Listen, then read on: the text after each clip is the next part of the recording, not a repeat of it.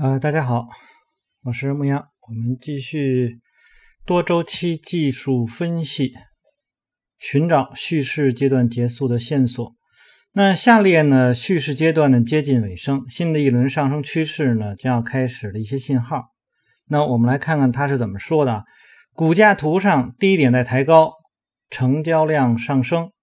那更加频繁的考验。关键阻力位长期移动均线走势从平缓到开始上扬，那这里面啊，我们就要提到了这个一些关键点啊。那么关键点在哪儿呢？就是股价图当中低点在抬高，成交量上升。实际上一般来讲呢，不是这样，就是单纯的这样去解释的。应该怎么样去解释呢？呃，低点在抬高。那么还有一个呢，就是上升过程当中的成交量在上升，而下跌的成交量呢，相对于上升的成交量而言呢，实际上它是在缩小的，然后才会是啊这个去考验啊这个呃上面的一些阻力位啊，以及呢这个长期均线从平缓。啊，当然有的时候可能未必平，因为它的时间可能会很短，就是一个转折啊。但是呢，总之呢，是从下降开始转向上升了啊。这就是一个叙事阶段的一个状况。那我们在这个地方呢，可以把呃威科夫方法当中的呃吸筹区的末端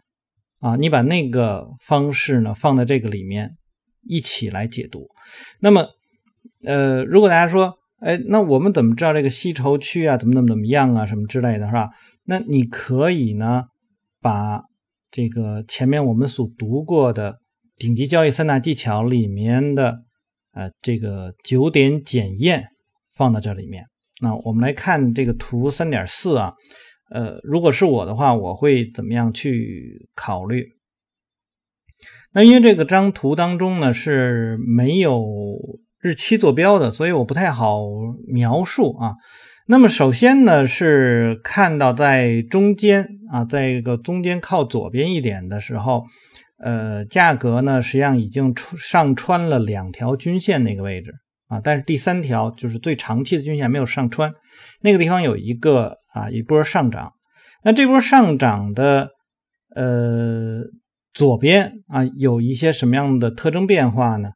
那我们可以看左边的最左边那一块呢，有大阴线的这种下来。你先不用去管它的成交量，成交量是有一点放大，但更重要的呢是下跌的这个 K 线的幅度是非常大的。而后呢，一个小反弹，但是这个小反弹实际上很弱啊，没有超过前面的那个大阴线的高位。而后呢，就开始逐步逐步的下来了。我们注意这个下来的位置。在下来到最低点的那个位置的时候，出现了很大的成交量，但是呢，这个成交量很大，但是没有把价格继续向下打得很深啊，就是放量以后就基本停在那儿了啊。这个你去看啊，魏科夫方法的啊，在这个吸筹区里面的这种表现是什么啊？我们不。具体说是什么，你可以去对照，这样的话你验证哦，我就知道怎么回事了。而后呢，开始出现第一次的反弹，这次反弹呢实际上超过了两个短期均线，而后又有回这个回落。那么回落的过程当中，你可以看对应的成交量呢是在缩小的，而后呢它也没有比之前的低点更低啊。当然有的时候可能会比之前低点更低，那也无所谓。但是它很快又都重新回来了。这个时候短期均线基本就从下跌开始走横了。啊，它是这样的一种一种状况，而后呢，开始我们可以看到呢，这个再往上涨又继续放量，啊，这个放量可能没有前面的量大，也无所谓，但是呢，我们看到的呢，成交量是在放大，而且呢，上涨的 K 线的幅度在变大，啊，那么到了一个高位啊，这个高位呢就出现了比较长的上影线，这个时候它也价格也超过长期的均线了。那么基本上是在左边的那个原来那个比较大的阴线下面那那个地方去运动啊，这个也无所谓啊。但是呢，我们可以看到它再回落的时候又是缩量，然后呢，这个缩量的低点跟前面的那个缩量低点呢，我们已经看到它在提高了啊。那随后的上涨啊，量并不是很大啊，下跌呢量也不是很大，然后呢高点又在逐步的提高啊，然后呢又开始上涨呢，又相对大一点量，然后回落，这个时候回落的那个成交量啊，一个幅度非常非常低。一个呢，成交量是最低的位置，而后出现了一个相对来说放量，并且超过前高的这样的走势。那我们知道，这个如果说是在啊马克米维尼的那个那个方法当中，这个实际上就属于是类似啊叫做欺骗。啊，就这样的。当然，那个马克米维尼他在使用欺骗的时候是上升趋势当中的这种回落，但在这里面呢，我们不用管它，反正是你看到的啊，就是价格的回落的幅度越来越小啊。那么，并且呢，低点在抬高的这样的一个一种走势，而后呢，出现大的阳线放量突破，后面开始一轮上涨，并且呢，我们可以看到越来越多的高点是站在了。长期均线上，并且长期均线在这个时候开始逐步转向向向上去运动，那这就是一个转势的这样的一个动作啊。那么你把这几点记着，然后你去看维克夫的九点检验啊，你就知道哦，原来是这个，这个就是叫做吸筹的状况。好，我们来看它是怎么样去描述的啊。那么在阶段一的后期，股票呢在低价水平上的供给呢是逐步萎缩，这刚才我们提到了。买方在挂出买单时呢，不得不更加的激进啊。股价的这个低点呢不断被抬高，不断抬高的低点也会给尚存的空头的卖方造成压力。与股价处于蛰伏时期相比呢，我。他们开始更加积极主动进行回购，空头买方啊与日俱增的这个忧虑呢，是股价呢也许已经接近了一个上升趋势的突破点，啊，因为呢要是这样呢，他们就会损失很大的一笔资金。随着啊买入竞价加剧，不断抬高的低点也会造成成交量上升。尽管低点在抬高，但意味着上升趋势的高点抬高呢还不见得而见啊，因为呢卖方的这个。股票呢，供给呢仍在压制着股价，所以它你可以看到这个地方呢说的是什么？高点未必得抬高啊，就是我们有时候说，哎呀，是一个轮上升趋势，那么高点在抬高，低点在抬高，但这个时候我们看到的不是啊，这个高点没有抬高，但高点可能也是还是降低的，但是低点是在抬高的啊，但是更重要的是看那个对应的成交量的变化，但。我们要去做，就是那个高点在抬高的那一下，你就可以哦，知道那个地方是一个突破啊，你就可以去去买入了。他说，当一道显而易见的阻力线在阻止股价创出新高时，那么这股暂时看起来还不可逾越的卖盘被迫啊，想要这个入场的买方就更加的啊，更为频繁的挑战。不断抬高低点，吸引更多失去耐心的买方入场啊，就这样，他们主动的。买单吞噬掉了形成阻力位的被动卖盘，伴随着买方的价格和这个就是低点不断抬高和次数啊，这就是考验那个阻力位上的这种啊，这越来越具攻势，股价呢开始临近爆发点。到了这个阶段呢，那么股票呢也显示出能够保持在长期均线之上运行的能力。而此时，长期均线应该也在上扬中啊，这也表明了长线参与者的信心啊在增强。注意，在这里面，我们虽然可以看到啊，这个就是作者就是在使用均线，但是从来不不去谈论什么所谓的交叉啊，这个是在使指标当中大家要注意的一点，因为交叉只是一个特殊的点，它更。要考虑的是，在均线的什么样的位置出现了什么样的状况，然后来判定当下的供应和需求的变化。好，动能呃，在为了突破阻力线而汇聚，一旦爆发，就呃将在不断抬高低点的基础上创出新的高点啊，这个是。重要的啊，那股票呢也就从啊这个蓄势进入了抬升阶段，不断啊增强的动能是卖方的存货所剩无几的结果，在长期震荡中更为强大的买方已经把握了主动权，在蓄势过程中呢，股票从弱势缺乏兴趣的参与者中啊换手给更为强大的买方，后者呢相信趋势正在形成中，并打算长期持有。当股价啊运行到了突破的位置，一些大的持有者呢，呃实际上会变得更加的积极主动，那么大笔的买入，所有的抛出的卖盘，促使股价向上突出重围，呃打别的参与者一个措手不及。那么大举买入和强势突破会给股票带来啊市场的关注啊，诸如 XYZ 呢今日巨量创出二十月新高等这样的报道。那么这些呢新闻报道的会给股票啊这个带来更多的关注，并吸引场外资金的进入，而进一步推高股价。当股价呢突破蓄势阶段的上限，并在不断抬高的低点基础上创出新高的时候，过渡期就算完成了，股票呢开始进入牛市，也就是进入到第二。阶段了，那么这个就是一个呃，把这个叙事啊的这样的一个过程给解读了。那么我们重点看到的是什么？从下跌供应很强，逐步转变为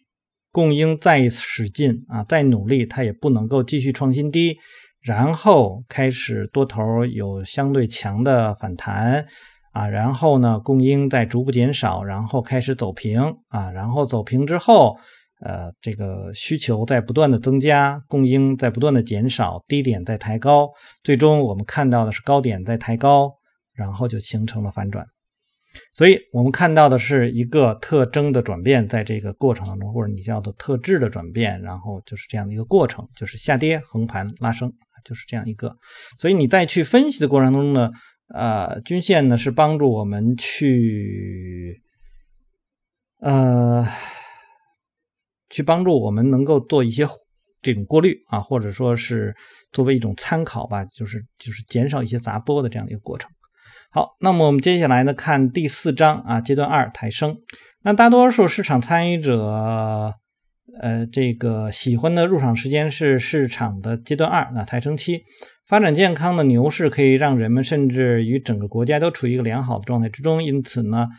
呃，因为此时人们的这个账户就开始膨胀啊，投资呢获利似乎是得心应手的。当之前的蓄势阶段消化掉所有主要的卖盘啊，新加入的买方呢为了剩余有限的股数进行竞价时，令人向往的这个阶段二上升趋势便浮现了。那股价突破一的高点呢，就阶段一的高点，并确立新高。表明了买方已经控制住了整个的局势啊，股价这个运行在处于上涨之中的各主要移动均线上，那么。阻力最小的这个运动方向呢，也就啊，就是更上一层楼了。那在股价图当中呢，股票开辟出一个这个高点和一个低点呢，都在不断抬高的形态，就像是从侧面观察一个楼梯上涨、整固、上涨、整固、上涨、整固、上涨、整固这样的一个，那么就像是通往天堂的阶梯啊，通往天堂阶梯呢，这个是一首非常有名的歌啊，李德泽普林的歌。啊，这这个这个当时好，就是很多玩摇滚的人，然后玩吉他的人都会去，最起码会听这首歌吧。这有有点跑题了，那我们就大概知道这样的一个。那么，然而呢，在这个阶段中呢，还存在着几个次级的阶段啊。这个市场的需，这个市场呃技术派啊，需要对此提高警惕，以免乐极生悲，走向极端。相当典型情况是强势单边上涨啊，使一些。这个大批的市场参与者呢措手不及，那么他们在对新环境毫无准备的情况下呢，变得感情用事啊，这个丧失了纪律的约束，那满怀激情的进一步啊追逐并推高股价。那最初的上涨往往伴随着数月以来的巨量，那么量能这个放的越大，买方的就是对这个又坚信不疑，前期的蓄势时间越长。那么被抑制的动能就越强，股价连涨的可能性就越大。那这里面提到了呃几个可以用到的方法来来看，一个呢是巨量啊，巨量的话，那么前面读过的笑牛熊，那么他说你最起码要有一个四倍，就是超过这个均量的四倍啊。那么如果有的时候我们会就是在在在搜索说你如果说想啊再再放大一些的话，那你可以考虑两倍以上。啊，也我觉得三倍什么这个也都可以啊，别别再低了啊，因为再低的话，通常会是盘中就是呃再吸筹的那种突破啊，比如说一点五倍啊什么之类的。或者是呢，在一个底部的啊一种小突破的话，可能是就是达到一九就就是就是当和和均量相当啊，并且是最近一段时间的一个最高量的这种状况，其实也是可以的。但是在他现在所描述的这种状况的话，那最好是量比较大。那么我们可以按照呃小牛熊当中那样去做，就是一个四倍的成交量。呃，然后呢是这个横的时间越长，那么涨的就越高。这个我们之前也提到过啊，点数图，你就是横有多长，竖有多高，那你可以用点数图来去做啊未来的这个目标位的这种测算啊。那在股价上涨的过程当中呢，我们最好还是要看到呃相。这个这个相对强弱啊，那么相对强弱是要比较强，那你也可以借鉴笑牛熊当中的啊这个计算方法啊，比如说相对强度那超过零线，那这是最起码的，或者最起码你也要看到啊，在一个阶段里面，那么相对强度线呢实际上是在往正值的那个方向去去走的啊，就是它越来越强的这样的一个过程。总之呢是。我们看到进入到第二阶段的时候，股价就是逐步走强啊。那么，呃，很多人说这个我们判断的说这种逐步走强好像比较难去去做啊。实际上，我觉得，嗯，你按照笑牛熊的方式呢找到的，虽然可能股票并不是很多，但是找到比会比较稳啊。那另外一个呢，就是你可能如果你找到了一批股票的话，那么，呃，看这批股票的。位置，它距离就比如说五十二周新高啊，哪一个更近？那么呢，说明哪一个更强一些啊？或者说它更容易可能会突破啊？这这些就是一些额外的零零碎碎的东西，然后可以帮助你呃去选择股票吧。我觉得这个是大家可以去做一些修改的。那么有时人对初的突破呢，会伴随着利好消息啊，但这并不是必然的，那并不需要基本面的催化剂来诱发这个强势。基本面的消息呢，原本呢可以不会，就是原本可能啊就不会引人关注，但是对于此时已经占据强势地位的买方来说，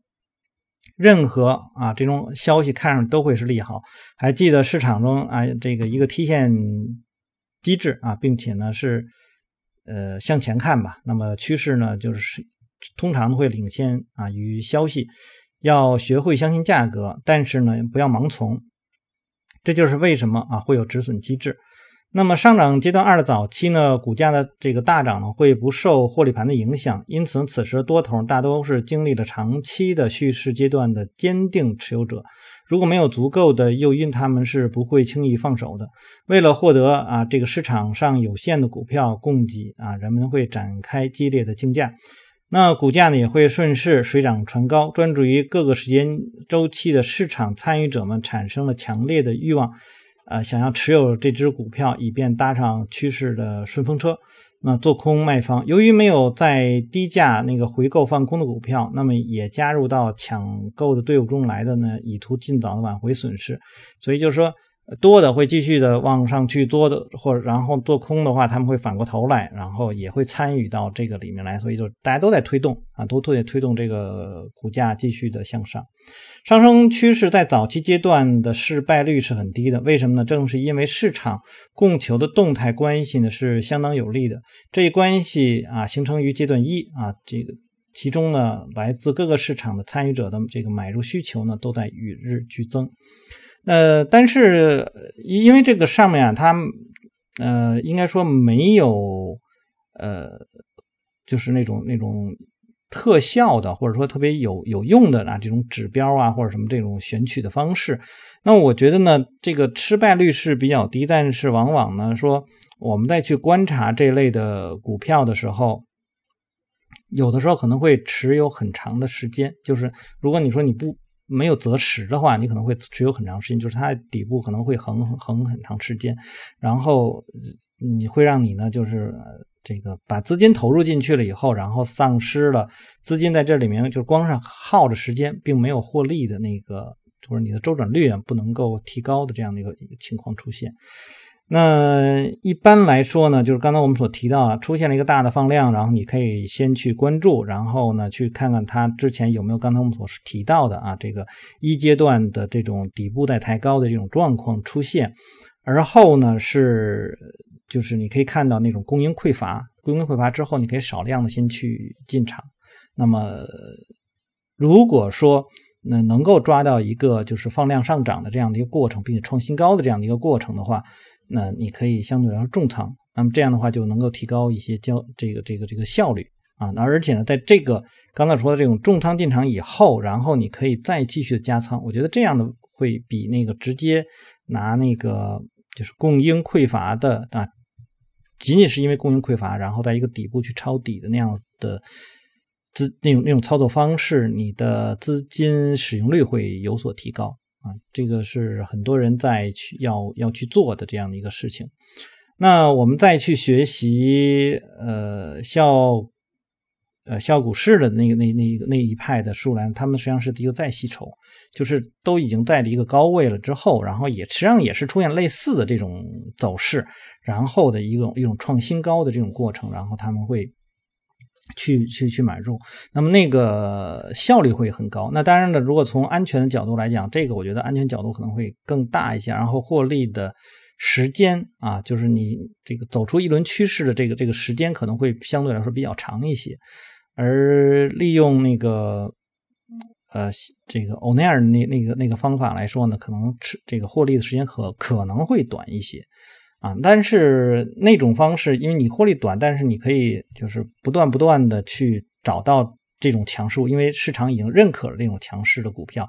然后他们再继续走强的话，你的资金使用率会非常的高。然后它是利用呃，就是就是复利的这种状况，就是不断的这个赚钱出来，然后再拿一些新的股票，然后再赚钱，然后再出来，然后再做，呃，很难说哪一个更。更好，我觉得很难说啊。这个，但是那个就是效率高。对于很多，嗯，你的从心态来说不是特别的有耐心的交易者而言，我觉得是按照那种方式去做可能会比较好一些。因为我们单纯的说找到一个底部的啊，相对来说是一个底部的这样的股票，然后你去。去做的话，如果它并不是一个热点的话，它的那个开始的那个上升的那种动力可能也并不是非常的强啊，只是逐步逐步的强起来，所以各有各的优势啊。我们这里不再不去谈哪个更好或者哪个不好，看每一个人吧，因为作者在前面也都说了，就是还是看个人，你你自己是一个什么样的人，然后你要先了解自己，然后再去根据自己的这个情况，然后去选择啊适合你的交易方法。那价格驱动去，如果你曾在节这个节假日的时候购买某种抢手的这种儿童玩具的话，那你就会体到体会到下面这种情况：总会有一个价格合适的买单能够驱使啊卖盘这个入场变现。当股票经历了这个一波快速上涨之后，第一批有实际意义的买盘啊卖盘这个入场，把短线的趋势变得中性，并最终导致回调。当这股卖压显得越加明显，股价这个不再能轻易的啊这个上涨，那时市场的那些市场上最为活跃的交易者呢，会率先获利回吐以锁定利润。这些获利盘呢，连同那些无处不在啊被快速暴涨的股价吸引过来的空头卖方，一同啊构成了市场上啊进一步的供给。那么买方又如何呢？啊，当打算长期持有买方感觉到市场上。这个短线势头开始刹车，然后他们开就是这个减缓买入速度，期望以更低的价格从短线客那里买入他们变现的股票。那这种短线的这个供求变换在上升趋势中的周而复始。那只要股价在处于上次回调低点之上获得支撑，那么上涨趋势呢就会继续。所以这个就是我们刚刚说，哎，对于短线客他们。的这种供应，然后一旦这就是变得匮乏了以后，那么呃，在一个更高的一个低点的上面，然后获得支撑，那么后面它还会上涨。所以在一大轮上涨的过程中，会有很多次这种小小的回调，然后就或者说形成新我们所谓的再吸筹的这样的这这种这种状况出现，又或者说像欧奈尔说的这种啊基底的出现啊，所以这个就是说。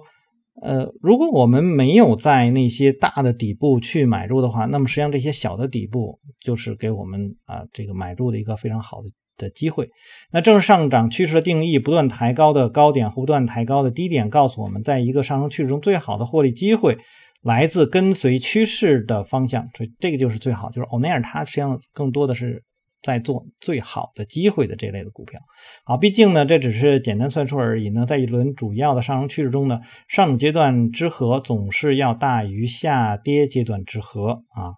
那么顺便提一下呢。呃，确实有些交易员啊，善于通过短线上冲卖空，然后在回调过程中啊去回购获利。但是这种方式并没有啊随趋势而动又随趋势而终的交易方式更加易于操作，或者是回报更高。记住，趋势一旦确立，更可能倾向于持续而非反转。所以在这个过程当中，呃，你不用太不要去想的太聪明啊，而是呢。